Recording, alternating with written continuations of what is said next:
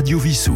www.radiovissou.fr Bonjour, euh, Roland, votre compagnie pour à l'écoute des livres, l'émission littéraire euh, que je vous propose en collaboration avec Yves à la technique. Aujourd'hui, comme euh, vous le verrez, ce sera le cas pour chaque émission, nous commençons par de la bande dessinée. Et euh, une première bande dessinée les- dans le cadre des enquêtes de Victor Legris, Mystère rue des Saints-Pères. C'est paru aux éditions Phileas. Nous sommes à Paris en juin 1889. La foule se presse à l'exposition universelle et une série de décès survient dans cette ambiance de kermesse internationale, mais sans lien apparent puisque les victimes ne présentent aucune blessure.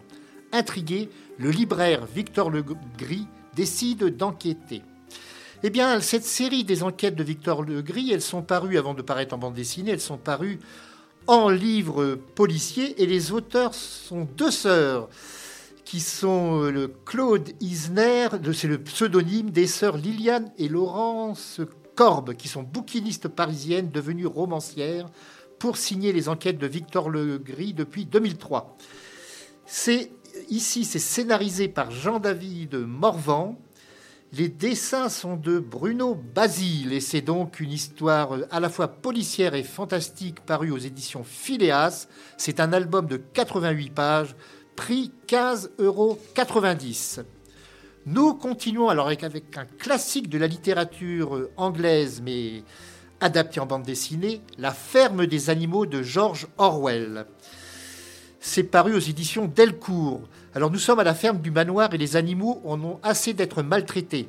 Le major, qui est cochon de son état, leur ouvre les yeux sur la tyrannie de l'homme. Une fois le fermier banni, ils prennent leur destin en main et des règles sont édictées et rédigées par les cochons.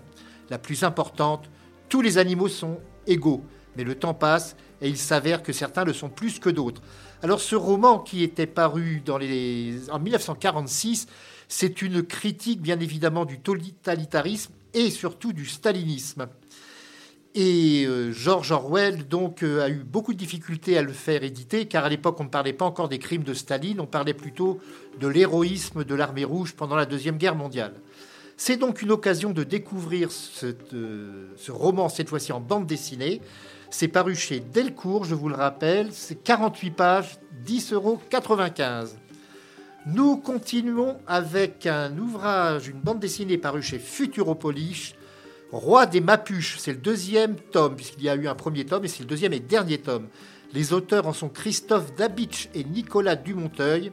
Et c'est l'histoire d'un homme, Antoine de Toulins, un modeste juriste de Périgueux, qui débarque au Chili, animé par une idée fixe, être roi. Il le deviendra sous le nom d'Aurélie Antoine Ier et créera le royaume indépendant Mapuche pour lutter contre cette colonisation. Mais s'il est cru au Chili, on le moque en France. Eh bien, c'est une histoire vraie. euh, Antoine de Tounins a réellement existé. Et euh, Jean Raspail lui avait euh, consacré un roman, Moi, Antoine de Tounins, roi de Patagonie. Bien sûr, son rêve, il n'a pas pu le faire jusqu'à la fin. Il a dû rentrer en France où il est mort dans la misère. Chez Futuropolis, Roi des Mapuches, le prix de vente est de 17 euros pour un très bel album couleur de 88 pages. Nous allons faire une première pause musicale en compagnie de Michel Coringe qui nous interprète La route.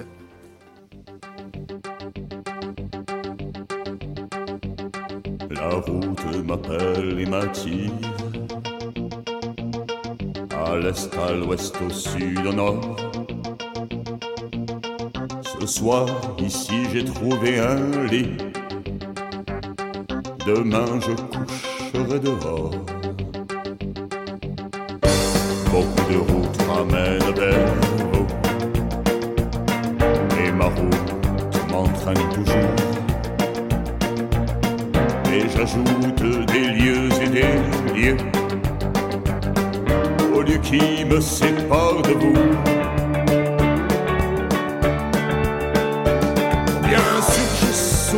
Et froid, j'ai envie de m'arrêter parfois, mais ma route m'entraîne toujours.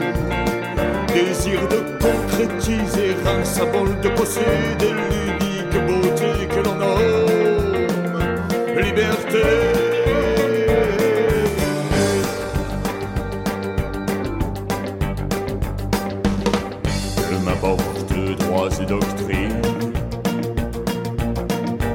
Seule loi, c'est la fatigue. Que m'apporte le temps qui passe Mon seul guide est le hasard. Quelquefois, une longue halte pour m'y connaître une compagne. Mais le vent qui crie et qui passe, passe, m'invite à prendre le départ. Bien sûr, j'ai souvent faim et froid, j'ai envie de m'arrêter parfois, mais ma route m'entraîne toujours. Désir de concrétiser un symbole de posséder l'unique beauté que l'on nomme liberté.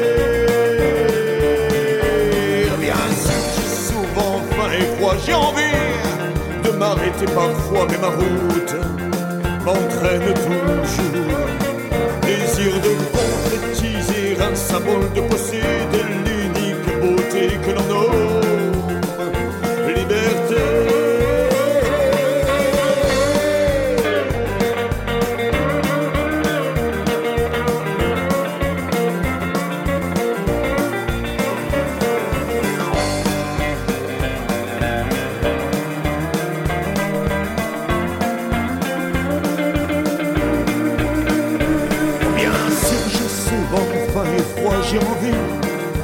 m'arrêter parfois, mais ma route m'entraîne toujours.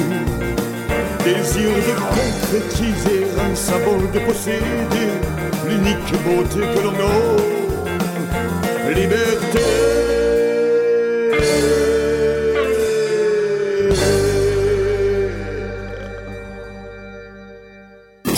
Radio Vissou. Votre web radio locale. Et vous êtes toujours à l'écoute des livres en compagnie de Roland et de Yves à la technique. Continuons avec les livres pour la jeunesse. Alors, aux éditions Little Urban, c'est une maison d'édition que j'ai découvert très récemment. Maroussia de Claire Trébor et de Daniel Egneus. Alors, c'est un album qui nous raconte l'histoire de Maroussia qui habite avec sa grand-mère à l'orée d'un bois où vivent des créatures magiques. Sa grand-mère les connaît bien. Maroussia, elle, ne les a jamais vues. Un jour, des soldats frappent à leur porte et leur ordonnent de quitter leur maison au plus vite.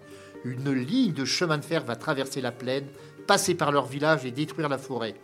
Mais Maroussia ne baissera pas les bras devant leurs épées menaçantes et leurs uniformes pleins d'autorité, d'autant que les esprits de la forêt sont là pour l'aider.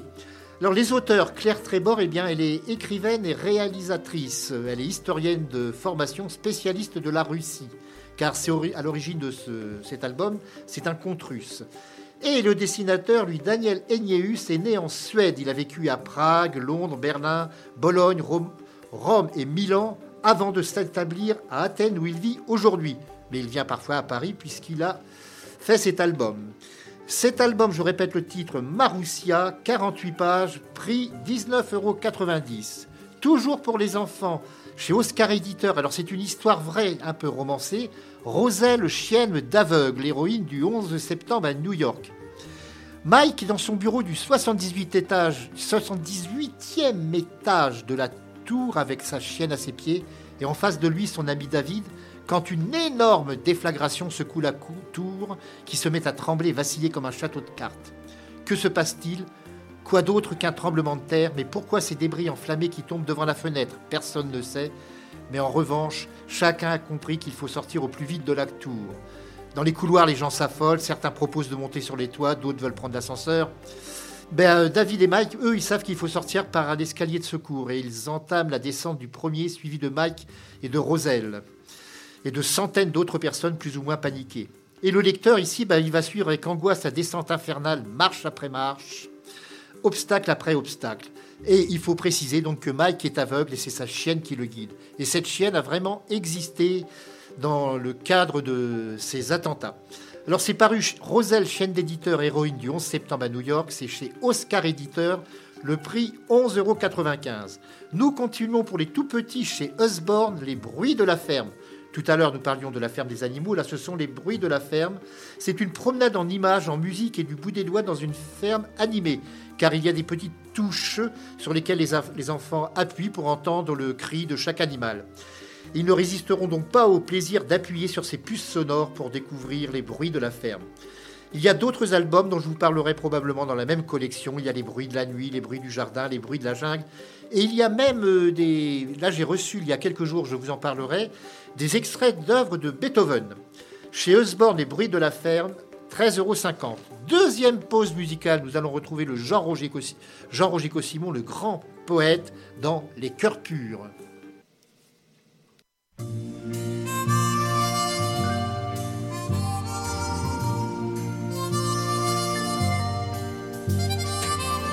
Ils ne sont pas encore amis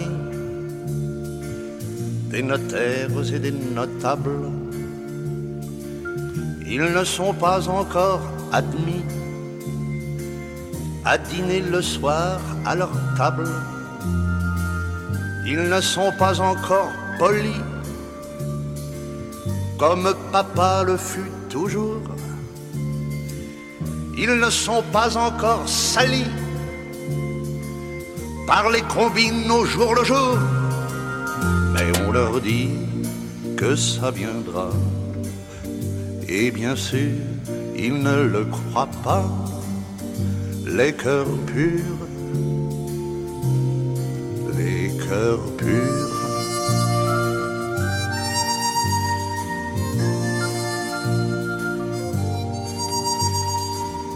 Ils ne sont pas encore rusés, ni blasés d'être un peu bohèmes. Ils ne sont pas encore usés par le métro des matins blêmes. Ils ne sont pas encore conscrits, bien qu'ils soient souvent engagés. Ils ne sont pas encore inscrits, ni au chômage, ni au congé.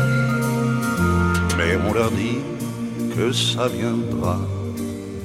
Et bien sûr, ils ne le croient pas les cœurs purs,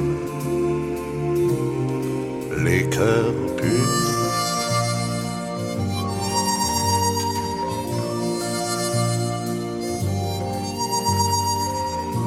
Ils ne sont pas encore lassés d'écouter chanter leur idole. Ils ne sont pas encore blessés par le temps qui tend nous désole. Ils chantent des sens sur un banc. Ils n'ont pas honte de la rue. Ils ne sont pas encore perdants. Ils ne sont pas encore perdus. Mais on leur dit que ça viendra. Moi, bien sûr, je souhaite tout bas que ça dure.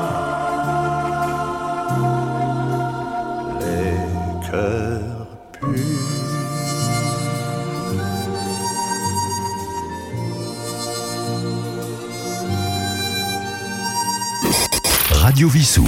Votre web radio locale. Radio Vissou. Et vous êtes toujours en compagnie de Roland pour l'écoute des livres, avec Yves à la technique. Nous allons passer un roman policier paru chez XO Éditions, L'assassin de la rue Voltaire. C'est une nouvelle enquête de Gabriel Joly. Alors ça se passe au cœur de la comédie française, car la comédie française euh, ne s'est pas toujours trouvée au Palais Royal, elle se trouvait euh, pas très loin du quartier latin, rue, dans la rue qui s'appelle maintenant la rue de l'ancienne comédie. Et nous sommes en août 1789. La révolution naissante continue de secouer la France entière. À Paris, le mystérieux loup des Cordeliers qu'on croyait disparu refait son apparition la nuit dans les ruelles des quartiers malfamés. Quant à Gabriel Joly, jeune journaliste d'enquête, il se voit accaparé par une étrange affaire de meurtre au sein de la comédie française. Les uns après les autres, comédiens et employés sont tués en plein théâtre. Danton, le célèbre Danton, fait partie des suspects alors qu'il vient de provoquer un scandale lors d'une représentation.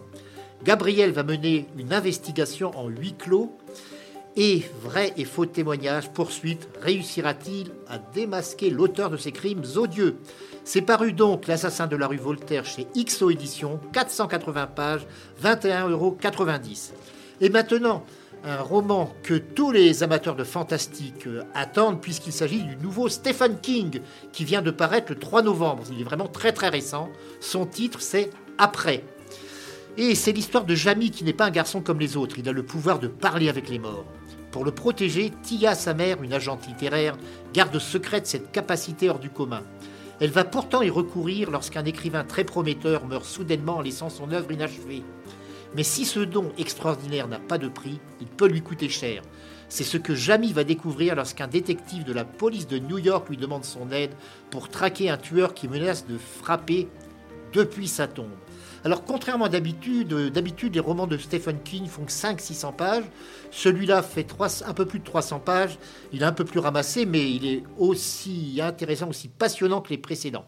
Après de Stephen King, chez Albin Michel, 20,90 euros. Aux presses de la cité, maintenant, nous allons trouver La source maudite de Florence Roche. Paru il n'y a pas très longtemps, il est paru le 7 octobre euh, dernier. Et c'est l'histoire de Juliette qui perd sa meilleure amie, puis son oncle, victime selon la légende de la Bérane, une bête qui noie dans la rivière tous ceux qui la défient. Nous sommes dans le Périgord, je le précise. Refusant d'y croire, elle va enquêter et s'intéresser au passé trouble de son oncle dans la résistance. Et depuis des temps immémoriaux, donc dans ce village du Périgord, les habitants craignent la bérane, une bête aquatique qui attrape et noie dans la rivière les pêcheurs et les incroyants.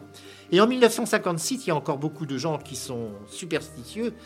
Et elle, Juliette, elle ne croit pas à cette légende, elle avait 12 ans à l'époque, et elle va nager sous les yeux de sa meilleure amie, Fanette, qui va se baigner. On va dire que c'est de sa faute à Juliette si son amie est morte. Mais elle va découvrir qu'il y a en fin de compte un assassin.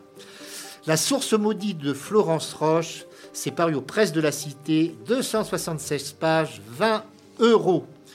Nous allons faire une courte pause, une nouvelle pause musicale. Alors nous allons partir au Québec cette fois-ci avec Linda Lemay qui nous critique puisqu'elle nous appelle les maudits français. Ils parlent avec des mots précis, puis ils prononcent toutes leurs syllabes. À tout bout de champ, ils se donnent des billes ils passent leur grand journée à table. Ils ont des menus qu'on comprend pas. Ils boivent du vin comme si c'était de l'eau. Ils mangent du pain puis du foie gras en trouvant le moyen de pas être gros. Ils font des manifs au quart d'heure à tous les mots t'as dit de rue. Tous les taxis ont des chauffeurs qui roulent en fou, qui collent au cul. Et quand ils parlent de venir chez nous, c'est pour l'hiver ou les Indiens. Les longues promenades en skidoo ou encore en traîneau à chien. Ils ont des tasses minuscules et des immenses cendriers. Ils font du vrai café d'adulte, ils avalent ça en deux gorgées.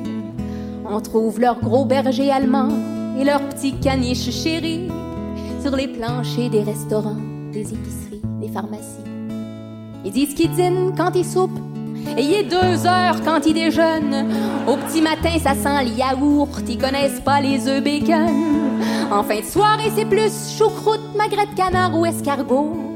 Tout se déroule bien jusqu'à ce qu'on goûte à leur putain de tête de veau. Un bout de paupière, un bout de gencive, un bout d'oreille, un bout de museau. Pour des papilles gustatives de Québécois, c'est un peu trop. Puis ils nous prennent pour un martien quand on commande un verre de lait quand on demande la salle de bain, à quelle place, s'il vous plaît? Et quand ils arrivent chez nous, ils se prennent une tuque et un canuc, se mettent à chercher des igloos, finissent dans une cabane à sucre. Ils tombent en amour sur le coup, avec nos forêts et nos lacs, et ils se mettent à parler comme nous, apprennent à dire à tabarnak. Et bien saoulés au caribou, à la Molson et au gros gin, ils s'extasient sur nos ragoûts de pâte de cochon et nos plats de bine. Vu qu'on n'a pas de fromage qui pue, ils s'accommodent d'un vieux cheddar. Ils se plaignent pas trop non plus de notre petit café bâtard. Quand leur séjour tire à sa fin, ils ont compris qu'ils ont plus le droit de nous appeler les Canadiens, alors que l'on est Québécois. Et disent au revoir les yeux tout trempés le sirop d'érable et les bagages. On réalise qu'on leur ressemble, on leur souhaite bon voyage. On est rendu qu'on donne des becs comme si on l'avait toujours fait. Il y a comme un trou dans le Québec quand partent les maudits français.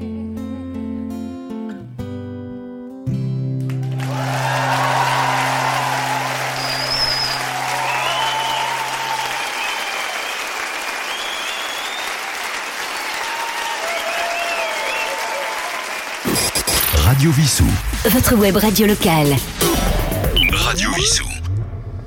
Vous êtes toujours en compagnie de Roland pour euh, À l'écoute des livres avec Yves à la technique. Passons maintenant à un ouvrage paru chez une petite maison d'édition que dé- j'ai découvert en recevant cet ouvrage, chez Ocno Éditions, les nouvelles fantastiques allemandes, présenté par Jean-Jacques Paulet. Eh bien, cette littérature allemande, elle a toujours offert une place de choix aux, ce qu'on peut appeler des fantastiqueurs, dignes héritiers d'Hoffmann et amateurs d'Edgar Poe, réunis ici au travers de textes exemplaires qui disent tout dans le respect des règles du genre. C'est toujours la même obsession de la mort, d'Eros et de l'art. Le fantastique est ici comme la dernière pièce de l'esthétisme décadent, au temps où l'on pouvait encore, croyait-on, se fiancer avec le diable, rien que pour l'amour de l'art. Eh bien, il y a par exemple l'histoire de Faust que vous connaissez tous. Mais avec la Grande Guerre, c'est l'histoire elle-même qui bientôt va s'acoquiner avec le démon pour livrer une littérature fantastique qui change de sens, où les esthètes pervers cèdent la place à des marionnettes inquiètes, autant de la folie des hommes que de l'ironie du sort. Là, il y a 14 nouvelles fascinantes qui donc sondent les peurs et invitent le lecteur au plus mystérieux des voyages. Les nouvelles fantastiques allemandes présentées par Jean-Jacques Paulet, c'est paru chez Ocno, ce 480 pages, 17,90 euros. Passons à un autre ouvrage maintenant paru à la Manufacture du Livre, Poudre blanche, sable d'or. C'est de Mathieu Lusac, dont c'est le premier roman. Il faut toujours être intéressé par un premier roman, car l'auteur peut être très prometteur, ce qui est son cas. Alors, l'histoire, c'est la suivante. Le premier est un journaliste sans passion qui travaille pour un média de seconde zone. Il a une vie de couple pourrie, il, a une fille, mais qui est née d'un plan d'un soir sans plus. Sa perspective, donc, on peut dire que c'est zéro. Au petit-déj, c'est plutôt un joint qu'il prend pour oublier que les journées n'annoncent rien de neuf.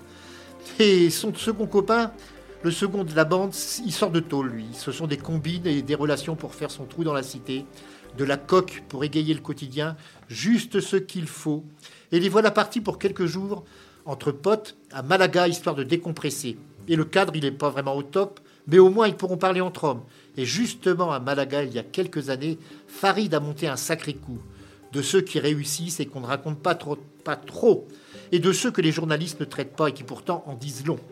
Eh bien, dans ce premier roman, Mathieu Lusac nous propose d'accompagner dans leur virée des types qui racontent une société sans avenir et résolument contemporaine. À la matière des lyriques d'un rap cru, il nous livre les rêves et les drames des désillusionnés du 21e siècle. Je rappelle le titre Poudre blanche, sable d'or, à la manufacture du livre, c'est 195 pages pour 16,90 euros. Nous continuons avec un autre titre. Alors cette fois-ci, c'est paru chez Autrement, c'est un classique de la littérature, La folie Almayer de Joseph Conrad. Ouvrage paru il n'y a pas très longtemps, il est paru le 15 septembre. Rappelons que Joseph Conrad était un grand romancier polonais de langue anglaise. Il s'est tourné vers l'écriture après avoir embrassé une carrière de capitaine dans la marine.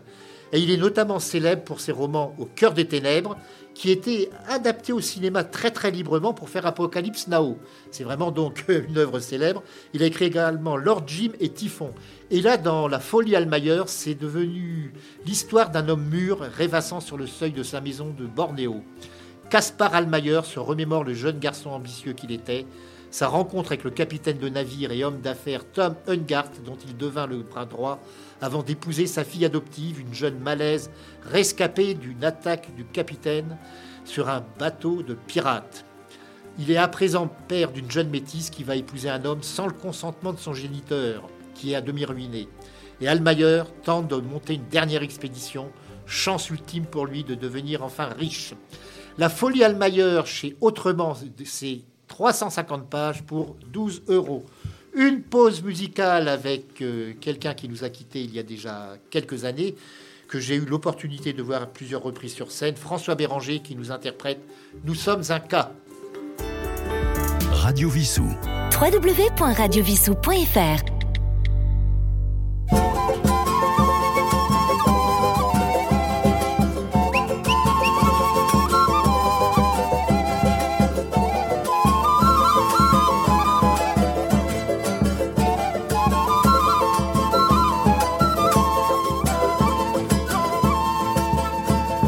un corps, nous sommes un corps, un cas pathologique, nous sommes un cas, nous sommes un cas, un cas anachronique. Nous avons bien trop tardé à faire nous aussi du sud-américain. Nous avons bien trop tardé à grossir les rangs de tous les faux indiens. Quand on fait de la musique, faut avoir l'esprit pratique. Il faut savoir exploiter le goût immodéré des gens pour l'exotique. Surtout pas se mettre en tête originalité, authenticité. Aïe aïe aïe aïe, voilà les grands mots lâchés. Aïe aïe aïe aïe, si on fait dans les idées, on va sûrement être exclu de la fraternité des chanteurs à succès. À la place d'un tas de dollars, on va tout juste avoir sifflets et colibés.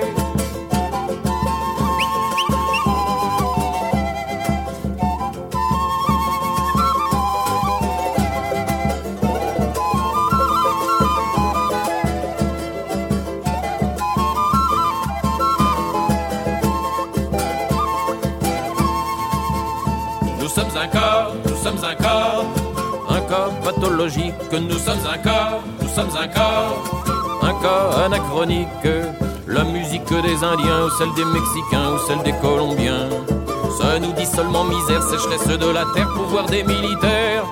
Peuples écartelés, villages abandonnés, bidonvilles surpeuplées avec plein d'enfants bien sous-alimentés.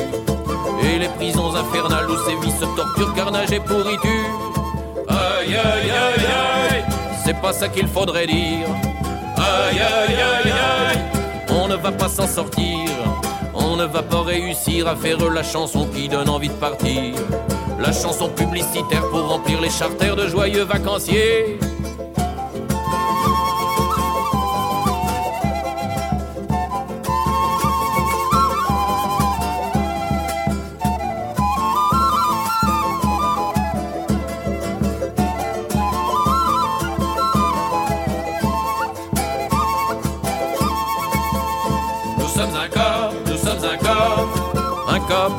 Pathologique. Nous sommes un cas, nous sommes un cas, un cas anachronique. À travers cette chanson complètement débile où notre esprit fragile s'est donné du bon temps, voulait simplement dire salut en passant aux peuples écartelés, aux villages abandonnés, aux bidonvilles surpeuplées avec plein d'enfants bien sous-alimentés. Et aux prisons infernales où sévissent torture, carnage et pourriture.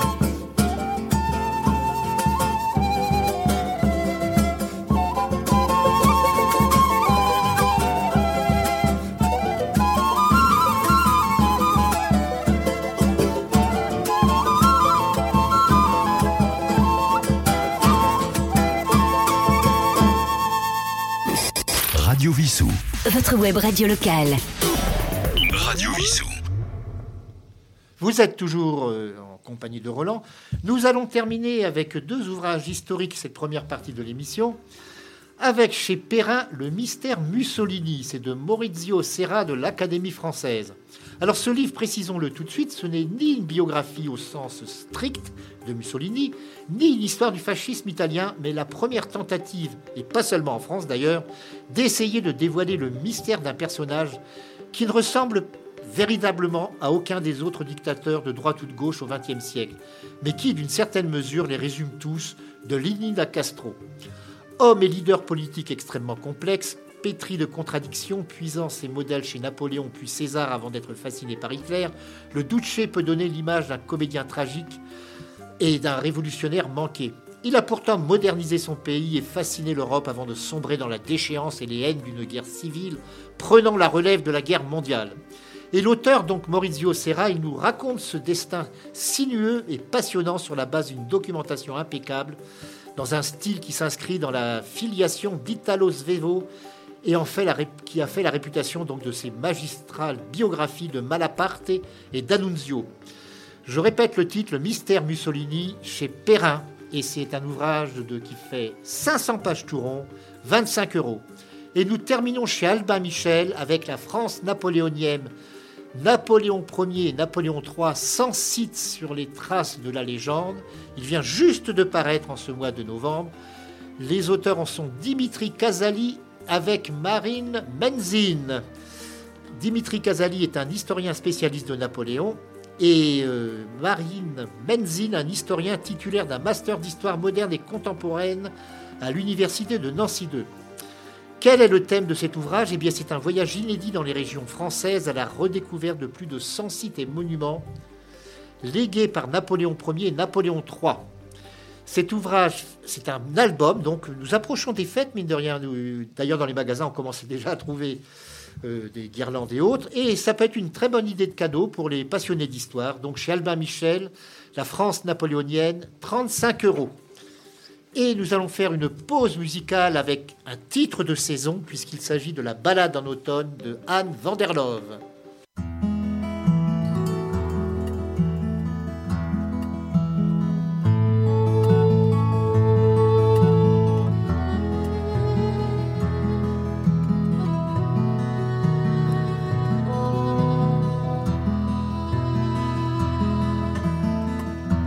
Laisse à mes souvenirs, comme laisse à mes amours mortes.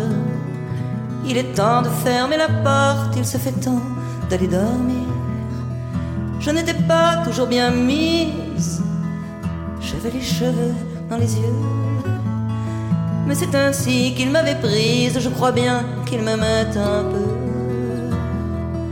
Il pleut sur le jardin, sur le rivage. Si j'ai de l'eau dans les yeux, c'est qu'il me pleut sur le visage. Le vent du nord qui s'amoncelle s'amuse seul dans mes cheveux. Je n'étais pas toujours bien belle, je crois qu'il m'aimait un peu. Ma robe a toujours ses reprises, et j'ai toujours les cheveux fous. Mais c'est ainsi qu'il m'avait prise, je crois que je l'aimais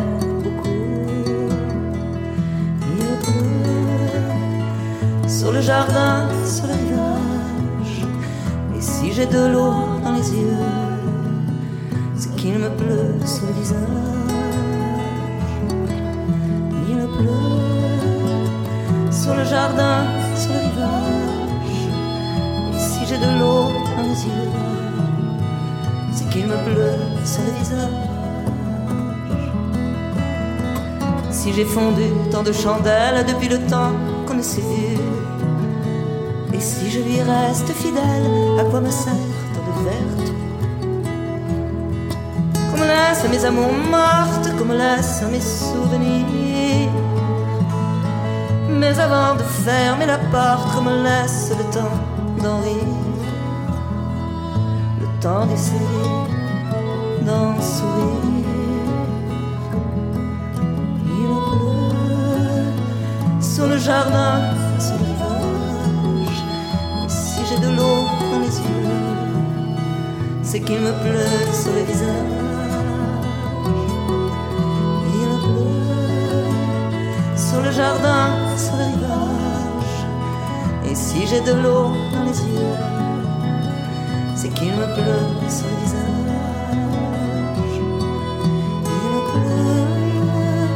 Sur le jardin, sur le rivage.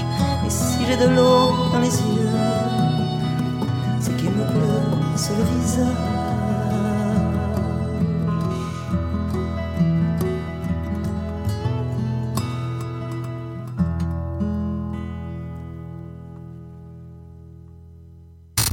Radio Vissou. Téléchargez l'application sur votre mobile. Téléchargez l'application sur votre mobile. Vous êtes toujours à l'écoute des livres en compagnie de Roland et de Yves à la technique et je reçois maintenant Philippe Lombard pour les grandes gueules du cinéma français chez Hugo Doc. Philippe Lombard, bonjour. Bonjour. Alors ce n'est pas votre premier ouvrage paru chez Hugo, vous aviez fait il y a quelques années, je me souviens, je l'avais chroniqué, un ouvrage consacré à Michel Audiard. Oui, oui. J'ai même fait plusieurs sur Michel Audiard. Je suis assez, euh, je suis assez euh, fanatique. Là Euh, c'était le, le livre petit mais costaud, si mes souvenirs sont exacts. Exactement, c'était ça. Alors, en avant-propos euh, pour celui-là, vous reprenez une citation de Georges Lautner concernant les- sa définition des grandes gueules. Euh, oui, oui, oui. En fait, il... en fait c'était dans la première euh, préface de la première édition. Euh, il, il- il disait qu'en fait, pour lui, les grandes gueules, en fait, c'est- on pouvait penser que c'était un, peu négatif comme appellation, mais qu'en fait, pour lui, il avait trouvé chez eux beaucoup d'amitié, de, tendresse et de, et de gentillesse. Et, il exprimait ça pour eux et eux-mêmes l'exprimaient pour lui parce qu'ils ont tourné avec lui à plusieurs reprises. Donc là, on parle de Gabin, Belmondo, Delon, Ventura. Bon voilà, c'était des grandes gueules, mais en même temps des êtres humains, euh, comment dire, euh, euh, respectable. Bah, on va le redécouvrir d'ailleurs au fil de cette euh, interview. Alors à tout seigneur, tout honneur, nous allons commencer bien sûr par le patriarche, un certain Jean-Alexis Moncorgé, mais que l'on connaît mieux sous le nom de Jean Gabin. Et Jean Gabin, euh, bien sûr, c'est une carrière incontournable, mais il a quand même eu une période à vide après la Deuxième Guerre mondiale. Oui, parce qu'en fait, il était parti euh, pendant la guerre, il voulait rien avoir à faire avec l'occupation, et donc il est parti aux États-Unis. Et puis quand il est revenu, ben ça faisait longtemps qu'en fait qu'il était, euh, qu'il avait fait du cinéma. C'était une grande, une grande star de, de, de l'avant-guerre avec les films de Carnet, tout ça. Et puis euh, il est revenu, il avait un peu les cheveux gris blancs. C'était plus tout à fait le héros prolétaire d'avant. Donc il a mis un peu de temps avant que, bah, que les gens le, le, le, l'accepte à nouveau en fait. ça a duré assez longtemps en fait. Il a donc euh, c'est vraiment avec euh, touchez pas au Grisby en 54. Alors nous allons parler de ce film, mais vous dites qu'il n'avait rien à, vouloir à faire avec l'occupation. Ça allait plus loin parce qu'il s'est engagé. Il a bien sûr. Bien sûr, il est parti, euh, il s'est engagé. D'abord, il est parti aux États-Unis. On lui a signé un contrat et là-bas, il s'embêtait. Il se disait non mais il faut que je fasse quelque chose. Je, suis là à Hollywood avec Marlène Dietrich. Il faut absolument que je fasse quelque chose. Donc, euh, il s'est engagé dans les, dans les forces françaises libres et puis euh, il s'est retrouvé euh, vraiment sur le terrain, je dirais quoi. Il était avec la, dans, dans, les, dans les chars avec la division Leclerc, il allait jusqu'à jusqu'au nid d'aigle d'Hitler. Enfin, il a fait vraiment des choses que dont, dont, dont, il ne parlait pas beaucoup d'ailleurs. Il, il, pas il n'a pas été, il n'a pas été uniquement dans les chars, il a également été dans la marine. D'ailleurs, quelqu'un que j'ai personnellement connu, que vous connaissez probablement de nom, Roland Le Saffre, euh, qui a écrit euh, Mataf. Euh, c'est grâce à lui d'ailleurs que le Safre a commencé à faire du cinéma. Mais nous allons venir justement, puisque vous parlez de Touchez pas au Crisby, et c'est la première rencontre avec Lino Ventura, mais c'est aussi le tout premier film de Lino Ventura. Oui, oui. En fait, Ventura n'était pas destiné à faire du cinéma. Il a été lutteur, ensuite catcheur. Il a eu un accident, donc il s'est arrêté de faire du catch. Il est devenu organisateur de matchs. Et puis un jour, on a eu besoin de quelqu'un pour euh, toucher Paul Grisby. Il fallait un type qui faisait un peu le méchant, le traître de l'histoire. Et il fallait quelqu'un qui en impose à Gabin. Et euh, le hasard fait que euh, un, un, un, assistant, enfin quelqu'un de la production se rappelait de ce Ventura qu'il avait connu pendant la guerre. Il dit tiens mais qu'est-ce qu'il est devenu? Puis quand il l'a vu, il s'est rendu compte qu'il dégageait quelque chose. Donc ils, ont tout le monde a insisté pour qu'il fasse des essais, pour qu'il parle avec le metteur en scène, Jacques Becker, tout ça. Et Ventura, euh, mais ça l'intéressait pas du tout quoi. Donc il a il a demandé une, une, une fortune pour, faire le film en se disant ils vont ils seront obligés de refuser, puis il manque de peau, ben ils ont accepté. Alors vous euh, faites allusion à son accident, mais quelques années après, il s'est vengé de cet accident lors d'un tournage.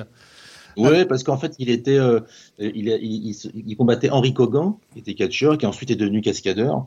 Donc, il va accidentellement pendant un combat, il va casser la, jambe en trois endroits, ce qui fait qu'il a toujours un peu, il boitait un peu toujours, euh, même dans les films. Et euh, dans les Tontons Flingueurs, euh, Henri Cogan fait un homme de main, il se bat avec lui à la fin dans la, dans le, dans l'usine désaffectée, et, et, à un moment donné, il lui envoie un, un coup de poing. Entre, entre, le faux coup de poing et le vrai coup de poing. C'est-à-dire qu'en fait, il l'a pas non plus euh, défoncé, mais enfin, il a donné un coup, l'autre, il a vu les étoiles et il lui a dit ça, c'est pour ma jambe. il lui a dit ça en, plaisantant en même temps, quand même. Alors, Henri euh, Cogan, qu'on a peut-être un peu oublié aujourd'hui, c'est un de ses acteurs, ses seconds rôles. C'est Rému, je crois, qui disait que les seconds rôles étaient la, la pointe d'ail qui donne du goût au gigot, comme Dominique Zardy et autres. Bien sûr, sans, eux. D'ailleurs, tous, les grandes stars ne s'y trompent pas. Ils savaient très bien euh, s'entourer de, petits acteurs de second rôle. Ils savaient très bien que ça allait les mettre en valeur. Donc c'est pour ça qu'on retrouve souvent un peu les, mêmes, têtes dans les films de Gabin, les films de Belmondo, tout ça, parce que ils savent qu'il faut aussi donner la, réplique à des, bons acteurs, si, euh, si euh, petits entre guillemets soit-il, parce que voilà, ça les, ça met en, en valeur et que c'est important, quoi. Gabin et Ventura, ça ne sera pas simplement des tournages, ce sera une véritable amitié et parlons, si vous le voulez bien, de personnages.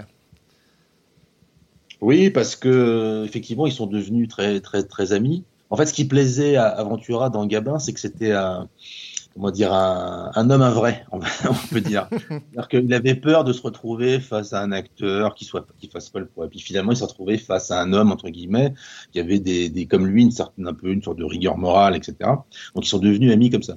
Et euh, quand, euh, dans les années 60, effectivement, euh, Ventura avait une fille, en fait, une petite fille, trisomique et euh, à l'époque c'était c'était pas on savait pas comment soigner ça comment s'occuper de ses enfants. Il a créé l'association personnage et euh, Gabin comme d'autres l'ont l'ont soutenu l'ont aidé et euh, ça, ça a été très important pour Ventura, évidemment, que tout ce monde-là s'intègre là-dedans. Quoi. Alors, Philippe Lombard, votre ouvrage Les grandes gueules du cinéma français, j'ai oublié qu'il y avait de dire qu'il y avait un sous-titre quand Gabin, Ventura, Belmondo et Delon régnaient sur le grand écran. Et nous allons passer à Belmondo. Curieusement, il a eu du mal à démarrer car certains jugeaient qu'il était trop laid pour faire des rôles de, de jeunes premiers. Oui, oui, c'est ça, parce qu'en fait, euh, il n'avait pas du tout le physique euh, de, de, des jeunes premiers de l'époque. Hein. Euh, il y avait, oui, c'est plutôt Jean-Claude Pascal ou Gérard Philippe ou, ou même des, des, des, mecs un peu physiques comme Henri Vidal, mais il n'avait pas effectivement un physique évident, quoi. Lui, il avait, il, partait dans une carrière de, valet de comédie, en fait. En plus, il pensait faire du théâtre, il faisait Canarelle, quoi. Et puis, avec, avec Ebout de Souffle, ça a tout changé. C'est-à-dire qu'il y a eu un, une sorte d'anti-héros qui est arrivé comme ça, un type euh, euh, qui, en, qui en imposait, qui avait quelque chose en lui-même, mais qui ne correspondait pas euh, aux, aux, aux, critères physiques de l'époque.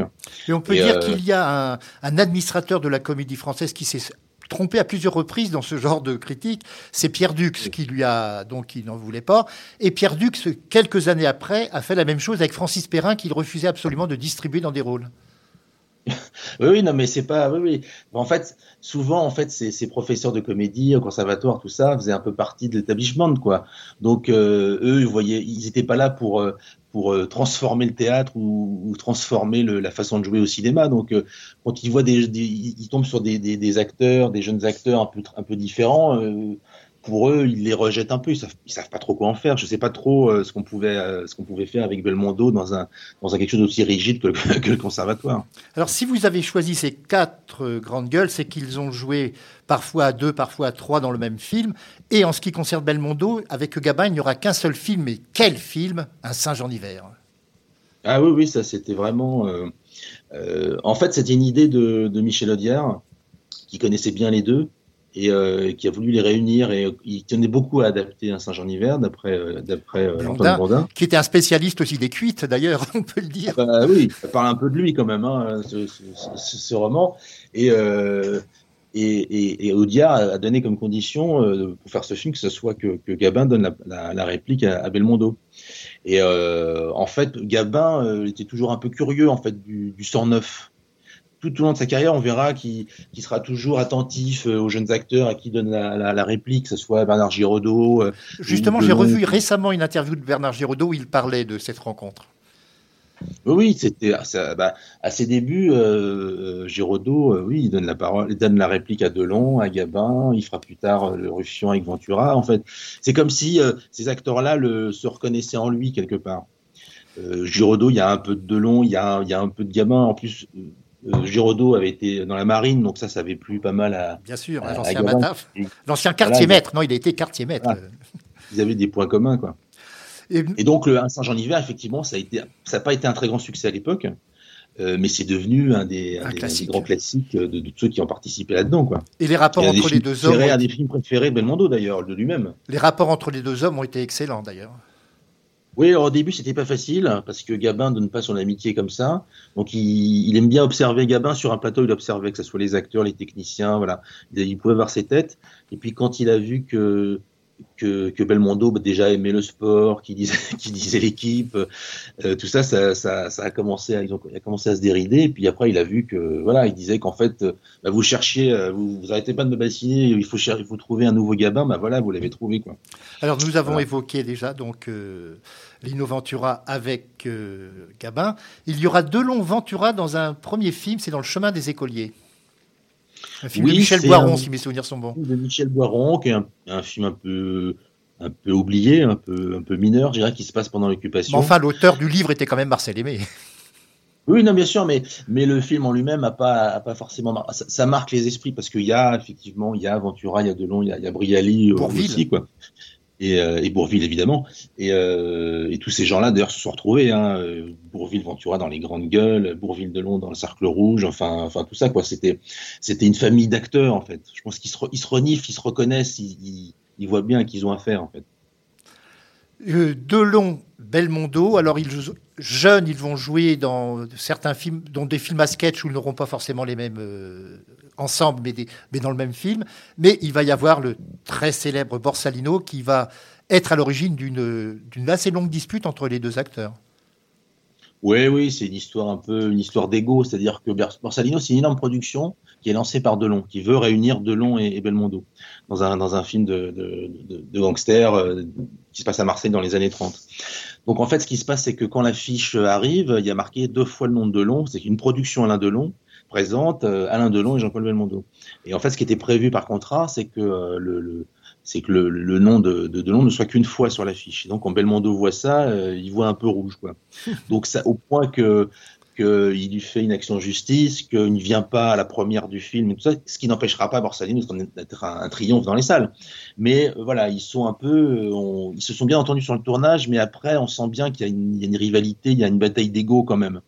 Donc, ils se sont pas parlé pendant euh, deux trois ans. Il y a même eu des, des échanges de, de lettres par via par, par image interposée et euh, où il se, il se vous voit, il dit Monsieur Belmondo, Monsieur Delon. Enfin, c'est assez drôle à lire aujourd'hui. Et puis à un moment donné, ils, voilà, bah, ils, se, ils se réconcilient parce qu'ils se disent bon bah c'est stupide. Voilà, ils sont quand même, euh, c'est pas, c'est pas les plus grands amis du monde, mais ils sont quand même, ils sont quand même amis.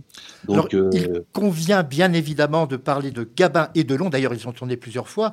Mais pour Mélodie en sous-sol, comme vous le dites dans votre ouvrage, au début, c'est le silence entre les deux. Ils, se- ils se surveillent un petit peu, comme vous l'avez dit tout à l'heure, euh, que euh, ouais, bah, c'est comme, Gabin comme faisait pour, pour les jeunes. Gabin, Belmondo, quoi. Et puis quand il voit que que Delon est extrêmement euh, admiratif, Il va l'appeler patron. Il va l'appeler patron, euh, il va faire en sorte que dès qu'il arrive sur le plateau, qu'on le prévienne, lui, Delon, pour aller ouvrir la porte de sa voiture à, à Gabin. Et, euh, mais euh, il le fait vraiment, quoi. C'était pas, pas le du tout. Non, c'était pas respect. tout. Il a une grande admiration euh, pour, pour Gabin. D'ailleurs, ce qui est drôle, c'est que quand il était en Indochine, le, un, le- un- un film qu'il a vu à, à Saïgon, c'était touché pas au Grisby. Voilà, donc il était euh, loin de s'imaginer qu'un jour il serait ami avec Gabin, avec Ventura, qui tournerait avec eux, etc. Quoi. Alors il y a une petite anecdote bon, qui concerne pas vraiment, euh, qui concerne uniquement Gabin sur ce film, c'est qu'il il avait vraiment pris comme tête de turc euh, Maurice Biro, pourtant qui était un homme sympathique.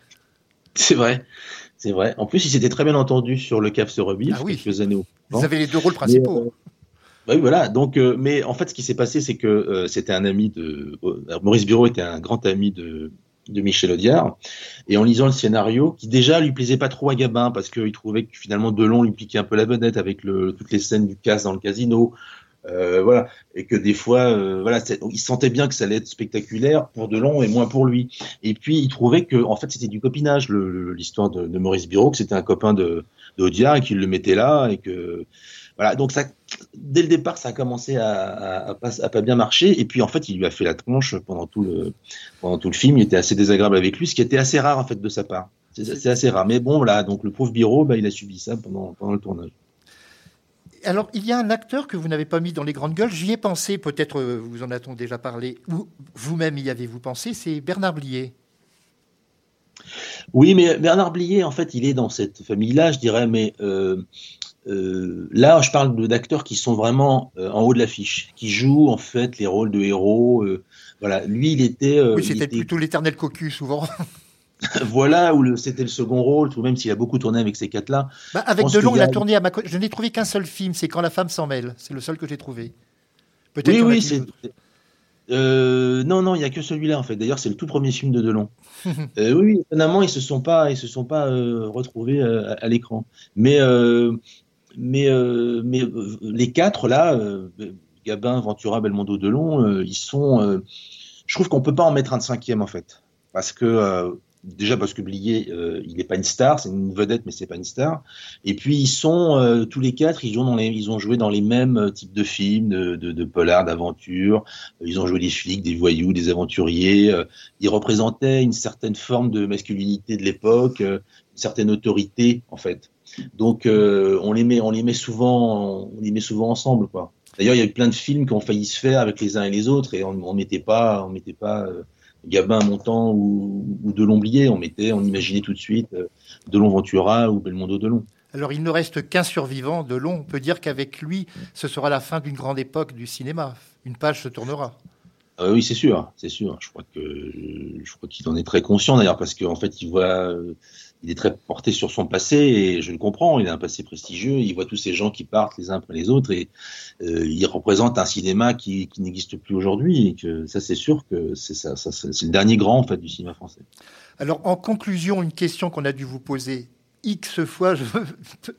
pardonnez-moi de vous la poser, mais quelles sont pour vous, selon vous, les, les grandes gueules d'aujourd'hui, s'il y en a? Euh, il y en a, il y en a, y en a, bien sûr. Il y a, y a euh, Jardin, Gilles Lelouch, Guillaume Canet, euh, euh, Pierre Ninet. Enfin, il y a des gens comme ça en fait. Moi, je vais pas les comparer. Il n'y a, pas à les comparer en fait. Vous savez quand Gabin, quand Belmondo et Delon euh, ont exposé comme vedette au tout début des années 60, la presse les a chacun comparés à, James Dean, en disant c'est le nouveau James Dean. Ce qui est un peu absurde. Je dis, oui, totalement. Dire, Delon, c'est Delon, Belmondo, c'est Belmondo. Ils n'ont pas fait l'acteur. De toute façon, ni l'un ni l'autre n'ont fait l'acteur studio. Heureusement, oui, voilà. Et voilà, et puis, et puis voilà, et puis, et puis euh, bah, Gilles Lelouch, il est ce qu'il est, euh, Canet aussi. Enfin, il n'y a pas forcément à les comparer, mais euh, après, le cinéma français d'aujourd'hui n'est pas forcément le même. Il n'y a pas le même impact euh, aujourd'hui qu'il y a que dans en 65 ou en 70, quoi. Donc Mais- voilà, c'est une autre époque. Alors Philippe Lombard, je vous remercie beaucoup d'avoir participé à cette émission. Je rappelle le Oui. titre de votre ouvrage, Les grandes gueules du cinéma français. Le sous-titre Quand Gabin, Ventura, Belmondo et Delon régnaient sur le grand écran, c'est paru chez Hugo Doc. Hugo, chez qui vient de paraître également un ouvrage sur Clint Eastwood, je le signale d'ailleurs en passant. Un album avec de par- nombreuses Écrit photographies. par mon ami, écrit par mon ami Guillaume Evin. Oui, c'est lui qui avait fait aussi un bouquin sur Belmondo il y a quelque temps, je crois. Exactement. Vous voyez, Exactement. je connais mes classiques. Et nous allons conclure cette émission bah, avec Jean Gabin dans, que nous allons entendre dans Et maintenant je sais. Et je vous remercie encore une fois, Philippe Lombard. Merci à vous. Radio Vissou. Téléchargez l'application sur votre mobile. Téléchargez l'application sur votre mobile.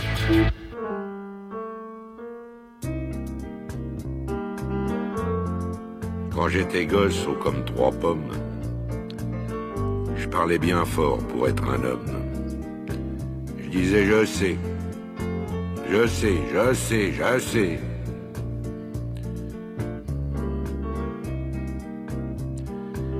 C'était le début, c'était le printemps. Mais quand j'ai eu mes 18 ans, j'ai dit je sais. Ça y est, cette fois je sais.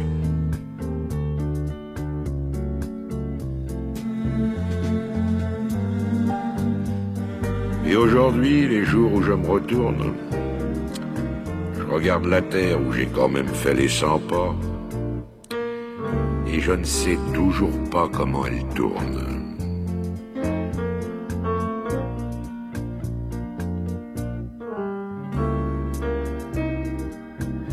Vers 25 ans, je savais tout. L'amour, les roses, la vie, les sous. Tiens oui, l'amour. J'en avais fait tout le tour.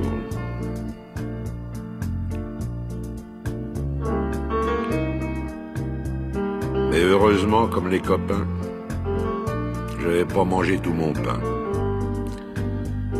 Au milieu de ma vie, j'ai encore appris.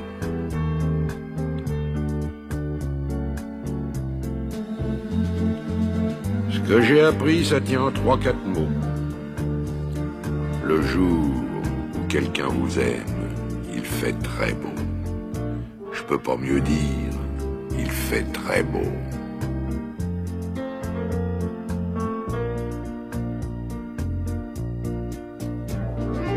C'est encore ce qui m'étonne dans la vie. Moi qui suis à l'automne de ma vie. On oublie tant le soir de tristesse, mais jamais un matin de tendresse.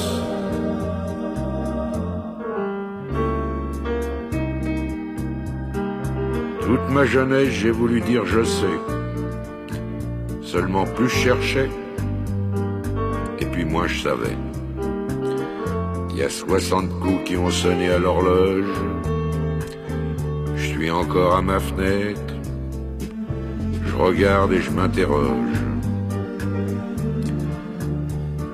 Maintenant je sais, je sais qu'on ne sait jamais. La vie, l'amour, l'argent, les amis et les roses. On ne sait jamais le bruit ni la couleur des choses. C'est tout ce que je sais. Mais ça, je le sais. Radio Vissou. www.radiovissou.fr